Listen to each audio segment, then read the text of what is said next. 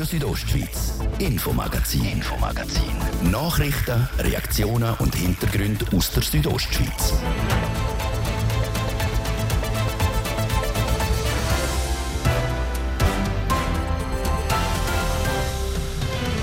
In unserem Infomagazin geht es heute unter anderem um das. Das Bündner Bergdorf Brienz muss wegen einem drohenden Feldsturz evakuiert werden, und zwar bis heute am 6. Ihr habt es bei uns gehört im grossen Thema vor Woche.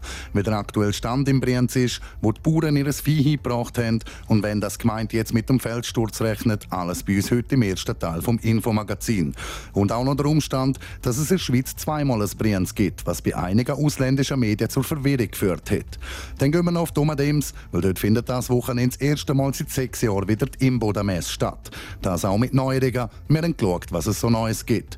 Das unter anderem Thema vom ersten Teil heute im Infomagazin auf RSO vom Freitag, 12. Mai. Im Studio ist der liebe Biondini. Guten Abend miteinander.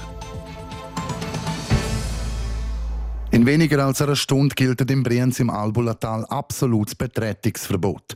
Heute Mittag hat die Phase rot ausgerufen, früher als erwartet. Zeraina Zinsli ist gerade nach dieser Meldung ins Albulatal gefahren. Zeraina, was sind deine Eindrücke?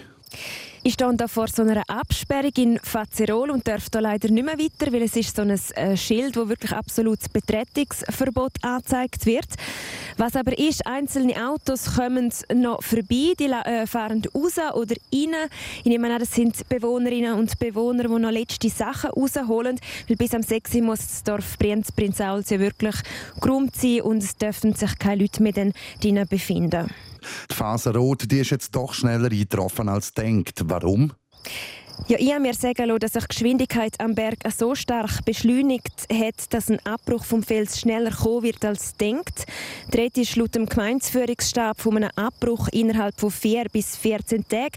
Ein Teil oder alles auf das Mal, das wären etwa 2 Millionen Kubikmeter, die abbrechen könnten. Was heißt das konkret? Ja, die Geologen die rechnen seit Wochen mit drei möglichen Szenarien. Mit etwa 60 Prozent Wahrscheinlichkeit käme es zu mehreren kleineren Felsstürzen, die das Dorf höchstens am oberen Rand erreichen. Weniger wahrscheinlich sind Szenarien von einem Schutzstrom oder einem Bergsturz. Die beiden Szenarien wären aber ein Stück verheerender als mehrere kleine Felsstürze. Und eben, ab um 6 gilt jetzt also die Phase Rot. Was heißt das? Ursprünglich wäre laut dem Gemeindeführungsstab angedenkt gewesen, dass die Brienzerinnen und Brienzer bis am Abend zwar evakuiert werden, morgen aber noch nochmal geordnet ins Dorf gehen Wie der Christian Gartmann heute aber erklärt hat, ist das jetzt nicht mehr möglich. Wir haben ursprünglich vorgesehen, dass äh, die Leute ab dem Samstag stundenweise am Tag ins Dorf zurück, um noch wichtige Sachen erledigen und auch noch etwas holen, was sie vergessen haben. Das geht jetzt leider nicht mehr. Aber heute Abend um 6 Uhr ist Brienz komplett äh, Betretungsverbot. So der Christian Gartmann vom Gemeinsführungsstab und unsere Reporterin Zeraina Zinsli, die heute vor Ort war.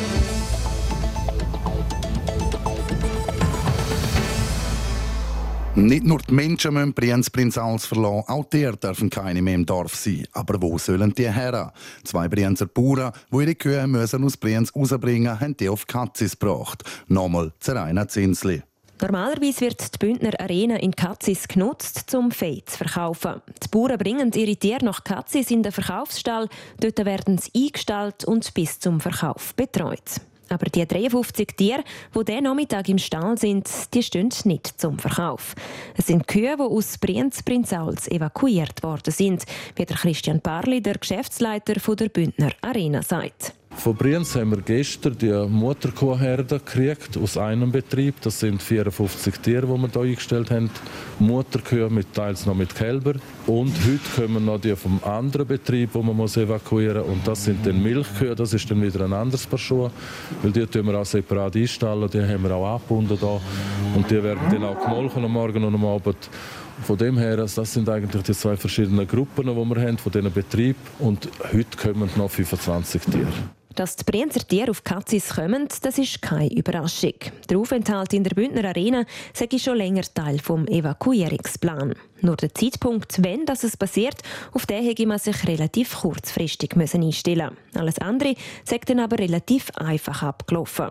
Und doch, über das ganze Jahr hinaus wäre so eine Aufnahme von diesen Tieren nicht im gleichen Maß möglich gewesen.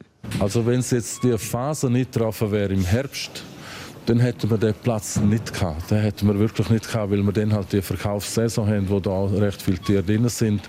Aber jetzt geht es auf den Sommer zu und Tiere sind mehr auf der Weide und so und der Verkauf ist im Moment halt eher zurückhaltender und darum haben wir eigentlich die Glückssituation, dass der Stall leer war und demzufolge vollumfänglich für die Brienzer Tiere können in den Stall gestellt werden. Die Tiere sind also gut versorgt. Und trotzdem kann man sich vorstellen, dass die Evakuierung der eigenen Tiere für die Bauern keine einfache Situation ist.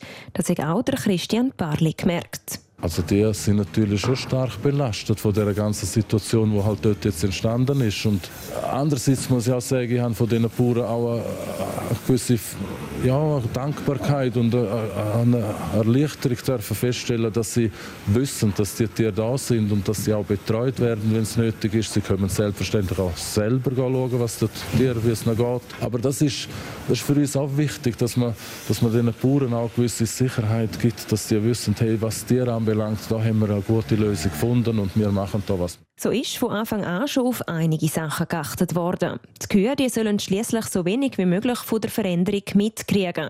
So probiere ich auch die Fütterung so weit es geht, so weiterzuführen, bis sich die Kühe gewöhnt sind. Laut dem Stallchef Adrian Raschle hätte das soweit auch gut funktioniert. Bis jetzt Mutterkühe sind eigentlich sehr ruhig gewesen. Jetzt, heute ist halt ein bisschen Turbulenz, weil eben noch Milchvieh kommt.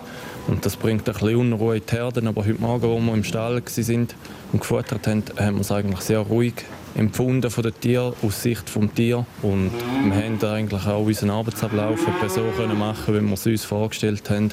Und trotzdem, laut Christian Barley, sagen Evakuierung weder für Mensch noch für Tier einfach. Man merkt schon, die Tiere sind halt jetzt auch unter einem gewissen Druck. Das übertreibt sich. Die Tiere merken, das ist etwas anderes, als was sie sich gewöhnt sind.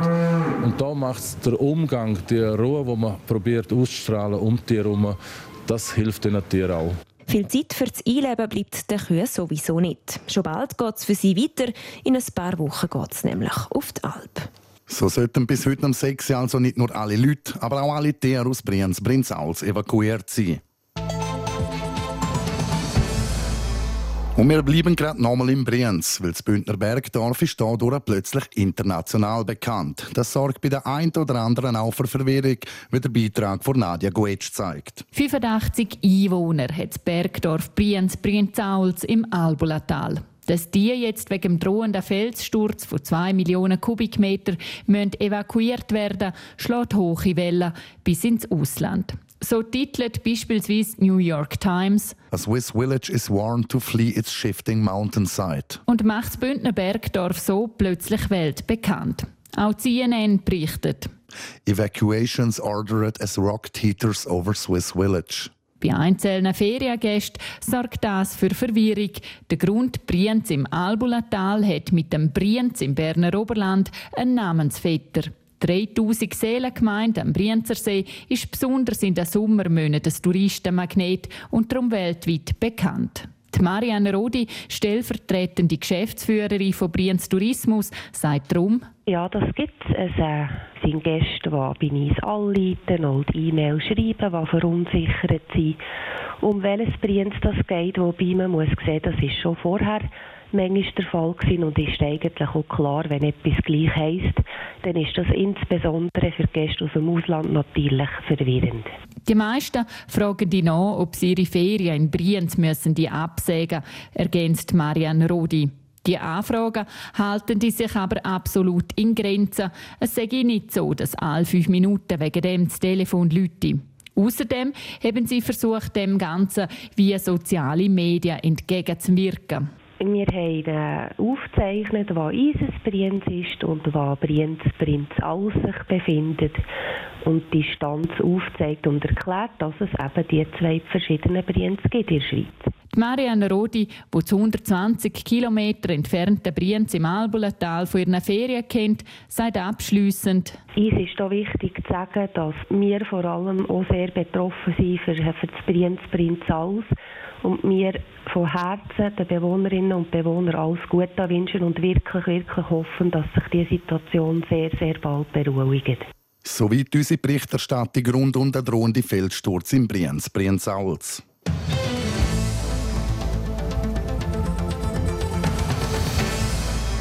Wo die Leute aus Bonaduz, Ems, Felsberg, Flims, Rezüns, Tamins und Trin sich treffen. Die Imboda-Messe ist wieder zurück, dieses Jahr am neuen Standort. Warum am neuen Ort und was es sonst noch Neues gibt, im Beitrag von Sarina von Wiesaflor und vom Thies Fritschi gemütlich zusammensitzen, Tierli streicheln und das regionale Gewerbe kennenlernen. Nach sechs Jahren öffnet die Imboden-Messe heute wieder ihre Türen. Stattfindet tut die Messe zum fünften Mal. Das Jahr aber nicht mehr zu Reichenau, sondern in Ems, erklärt Andi Lohner, zuständig für das Marketing der Imboden-Messe. Wir haben zwingend Willen in der Region Imboden bleiben und durch das ist äh, der Standort in Domatems dann naheliegend gewesen. Wir haben dort eine grosse Dreifachturnhalle. Wir haben aber das Jahr auch Aussenstände. Wir haben ein grosses Zelt gestellt, auch für die Festwirtschaft, auch mit einem Aussenbereich. Wir sind sehr, sehr zuversichtlich, dass wir da jetzt eine gute Lösung haben. Sie hätten zwangsläufig einen neuen Standort suchen weil der üblich sei nicht mehr verfügbar gewesen. Die nächste Messe werde wahrscheinlich auch wieder in Ems stattfinden. Betrieben wird die Messe in Ems nur mit Solarstrom, wie schon am alten Standort. Das zu bewerkstelligen ist nicht ganz einfach, aber der Hauptsponsor macht es möglich. Wir haben Rheinerie, die seit Beginn weg unser Hauptsponsor ist. Darum haben wir eigentlich schon im 2007 zum ersten Mal die Messe mit Solarstrom betrieben.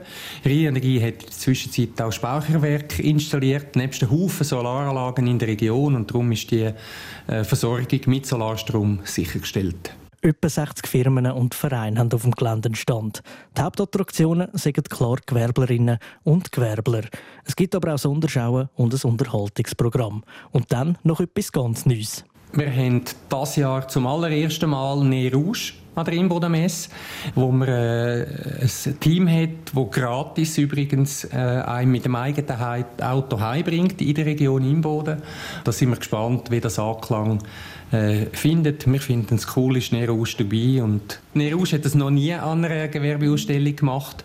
Und darum ist es auch für Nerouge äh, jetzt ein, ein, Test und man wird das sehen. Und wenn es bei uns funktioniert, dann ist äh, die Idee, dass man es dann auch an anderen Messen unter Umständen wird können anbieten die Freude seitens der Organisatoren sei gross, um die Messe das erste Mal nach langer Zeit wieder durchführen zu können.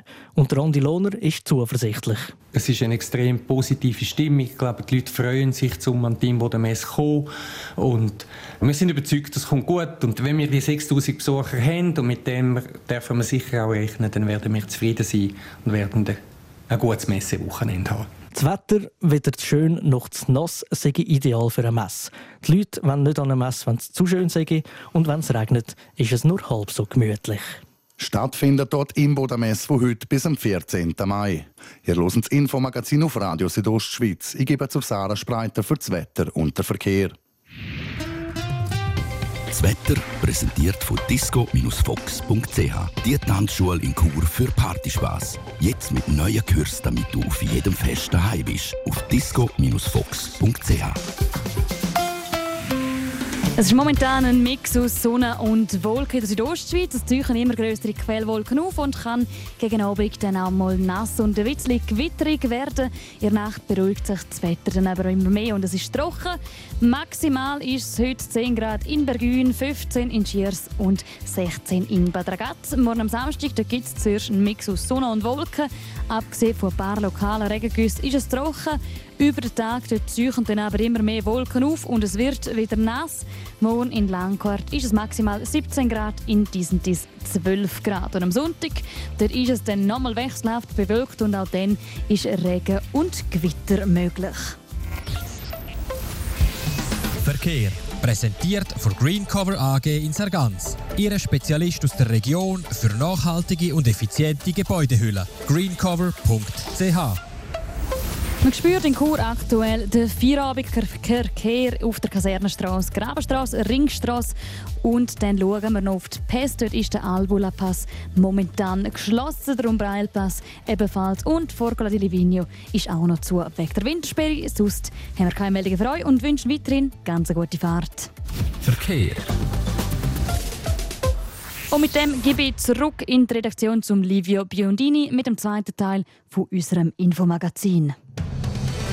Südostschweiz, Infomagazin, Infomagazin. Nachrichten, Reaktionen und Hintergründe aus der Südostschweiz.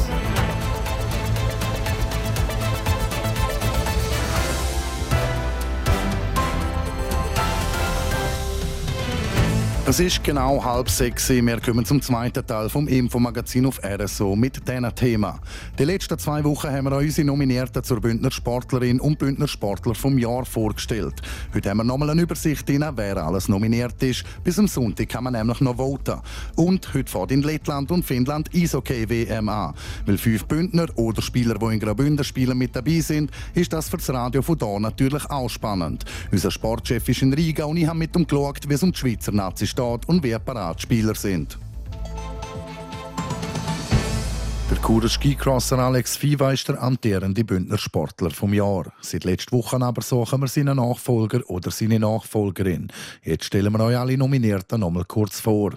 Und weil Skicross letztes Jahr gewonnen hat, fangen wir gerade auf dem Schnee an mit Ski Alpin. Der Stefan Rogentin hat in der abgelaufenen Saison mit dem zweiten Platz in Wengen sein erstes Weltcup-Podest überhaupt geholt. Im Super-G von Bormio ist er siebte geworden. An den Olympischen Spielen in Peking sowie der WM in Courchevel-Meribel ist er auch am Start. Gewesen.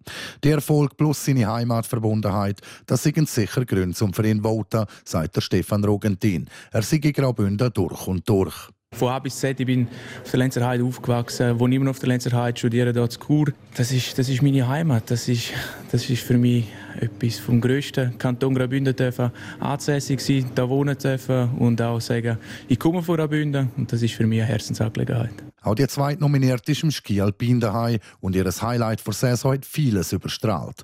Jasmin Flur ist nämlich an WM in Frankreich überraschend Abfahrtsweltmeisterin geworden. Definitiv ein guter Grund, dass man der Davoserin seine Stimme geben könnte. Ich bin schon länger dabei, habe äh, ja, eigentlich meinen grössten Erfolg jetzt in dieser Saison einfahren und ja, es würde mich natürlich extrem stolz machen, wenn ich den Titel auch noch gewinnen dürfte. Von zwei Brettern wechseln wir auf eins zum Snowboard. Da hat der Kurer auch an der WM auftrumpft und eine Silber- sowie eine Bronzemedaille mit heimgenommen. Dazu kommt noch ein Weltcup-Sieg. Am Dario Caviezel ist es richtig gut gelaufen. Darum wäre der Kurer sicher auch ein verdienter Sieger von dieser Auszeichnung. Ja, ich glaube, ich habe eben das Highlight dieses Jahr die WM, dort habe ich das Beste gegeben, zwei Medaillen heimgebracht, für die Schweiz dann irgendwo durch für Graubünden auch. Von dem her hätte ich es sicher irgendwo durch vielleicht verdient, aber äh, es gibt auch ein paar andere Namen, die es verdient haben, von dem her. Wir bleiben in der Kälte, es wird aber noch steiler als in einer Abfahrt. Der Benjamin Bosshardt ist in einer Sportart daheim, die als Extremrandsport bezeichnet wird. Er ist nämlich Eiskletterer und in dem ist er gut. In dieser Saison jetzt unter anderem zwei Podeste im Weltcup für den Benjamin Bosshardt gegeben. Ich würde jetzt mal sagen, wir haben eine gute Saison hinter mir mit zwei Podestplätzen im Weltcup und ja, das könnte natürlich ein Grund sein. Vom Wintersport in den Sommer. Unsere nächste nominierte ist Siebenkämpferin, aber auch im Weitsprung einzeln erfolgreich. Die 23-jährige Annie Kählin aus Grüsch. Letztes Jahr ist sie Sechste an der Leichtathletik-WM zu Amerika geworden und hat eine Bronzemedaille an der EM in München geholt. Auch dieses Jahr hat schon einen sechsten Platz an der Halle-EM in Istanbul rausgeschaut. Ja, ich glaube, alle, die nominiert sind, haben den Titel verdient, weil ähm, es braucht extrem viel, dass man überhaupt aufgestellt wird, dass man zu dieser engeren Auswahl gehört und auch so ein bisschen das Vorbild dann für die Jüngeren sein kann. Ein Vorbild für die Jüngeren und das mit gerade mal 23. Jemand, der noch jünger ist, aber auch schon viel erlebt und gewonnen hat, das ist Fabiana Mottis. Die Volleyballerin aus Lostallo ist eine der besten auf ihrer Position in der Schweiz überhaupt und hat ihre guten Leistungen mit dem sogenannten Triple krönt, also Meister- und Cup-Titel sowie der Sieg vom Supercup mit ihrem Team. Das Jahr haben wir richtig gute Resultate äh, gemacht, äh, Fortschritte gemacht und wirklich gut, gut, gut gespielt und gut geschafft auch zusammen. Und deswegen habe ich das Gefühl, ja, das Jahr vom Volleyball habe ich wirklich das Maximum gemacht, das wir machen in der Schweiz. Das wären also alle Nominierten zur Bündner Sportlerin oder zum Bündner Sportler vom Jahr. Abstimmen kann man noch bis am Sonntagabend um Mitternacht auf südostschweiz.ch